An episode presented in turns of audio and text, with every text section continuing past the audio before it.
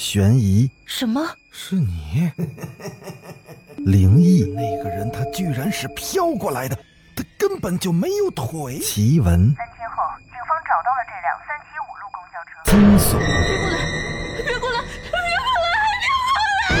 过来！欢迎收听《九黎怪谈》。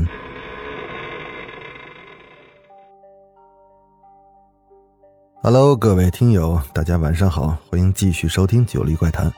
咱们今天接着来讲《别想逃》第十七集。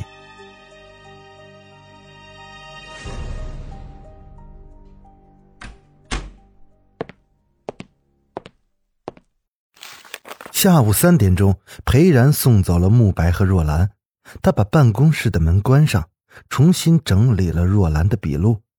从若兰陈述的内容来看，这件事儿与他并没有什么直接的关系。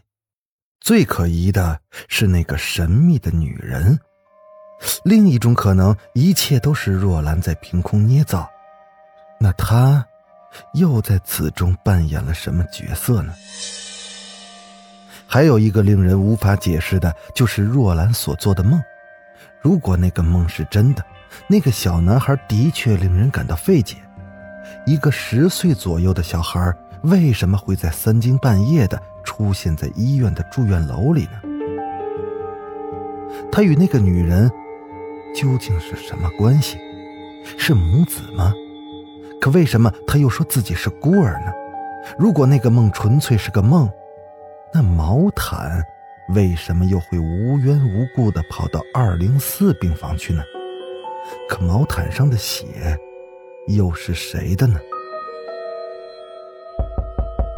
正在此时，一阵敲门声打断了裴然的思路。他起身开了门，是助手小曾。小曾，出结果了？是的，法医的指纹鉴定结果出来了。小曾从公文包里拿出了一份资料，放到了裴然的办公桌上。啊，你先说说看。一共检验出三个人的指纹。和两个人的手印，两个人的手印。裴然立即感觉到了事情的蹊跷，脸上露出了疑惑的表情。这是什么意思啊？你详细说说。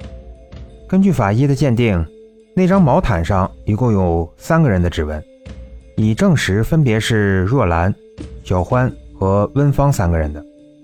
除了这三个人的指纹外，法医还发现了毛毯上面有另外两个人的手印，这两个手印一大一小。